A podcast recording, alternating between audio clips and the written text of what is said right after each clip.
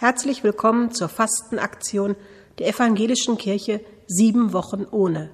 In diesem Jahr mit dem Motto Spielraum. Sieben Wochen ohne Blockaden. Für die siebte und letzte Fastenwoche zusätzlich mit der Ergänzung Große Freiheit. Die Lesung, die schon auf Ostern weist, finden wir im Markus-Evangelium im 16. Kapitel.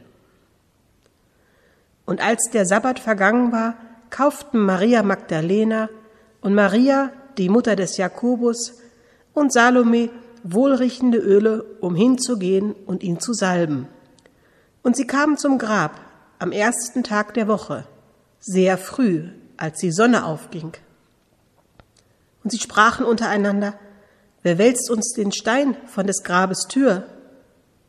Und sie sahen hin und wurden gewahr, dass der Stein weggewälzt war, denn er war sehr groß.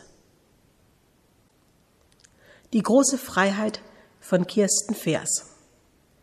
Freiheit. Freiheit ist die einzige, die zählt, denn sie ist ein Grundrecht des Menschen, ist Tanz und Akzeptanz, ist Meinung und So-Sein, ist bunt wie farbig.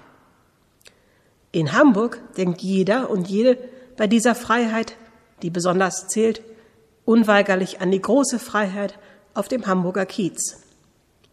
Diese weltberühmte Seitenstraße zur Reeperbahn mit ihren flirrenden Lichtern, Clubs und Lokalen, mit dem Hans-Albers-Flair, mit maritim herben Charme, nachts um halb eins. Hier strömen die Menschen nachts laut feiernd hindurch, selbstvergessen und scheinbar sorglos. Jetzt wird genossen, was die sündige Meide zu bieten hat. Die große Freiheit soll wirklich eine sein. Also gibt man sich hin, lässt sich überraschen und übervorteilen, flirrt mit im Lichtermeer. Bei Tageslicht setzt dann meist die Ernüchterung ein, buchstäblich. Die Reeperbahn morgens um halb zehn kann gnadenlos sein in ihrer Katerstimmung. Die Nöte, Ängste und Sorgen drücken schwer aufs Gemüt, wie ein Stein. Die vorübergehende Ablenkung ist eben allerhöchstens ein Umweg auf der Suche nach der echten inneren Freiheit. Ich wäre so gern frei, seufzt der Mensch dann noch eindringlicher und fragt sich, wie komme ich frei von Ängsten und Zwängen, von diesem Arbeitsdruck, wie kann ich verwinden Trauer und Tod? Wer wälzt uns den Stein von des Grabes Tür? Am Ostermorgen ist das die alles entscheidende Frage für die drei Frauen, die noch einmal zu Jesus wollen. Und auch heute ist sie es oft noch. Wer wälzt mir meinen Stein vom Herzen, meinen Angststein, meinen Sorgenstein, den Liebeskummerstein, mein Es wird nie wieder gut Stein.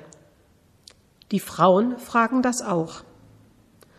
Steht doch der Stein zwischen ihnen und dem Menschen, den sie lieben. Der Tod besetzt den Eingang und gibt den Weg nicht frei. Doch dann liest man diese Worte. Und sie sahen hin und wurden gewahr, dass der Stein weggewälzt war, denn er war sehr groß. Und sie sahen hin auf eben diesen Herz und Seele besetzten Stein, und er war weg. Es wurde sich längst gekümmert.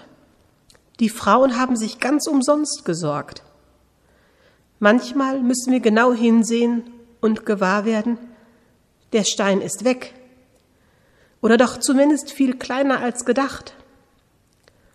Ostern wirft ein neues Licht auf unser Leben und unseren Schmerz. Es zeigt, Gott geht mit uns durch das tiefe Tal. Er wälzt den Stein von unseres Grabes Tür und schenkt neue Anfänge, immer wieder.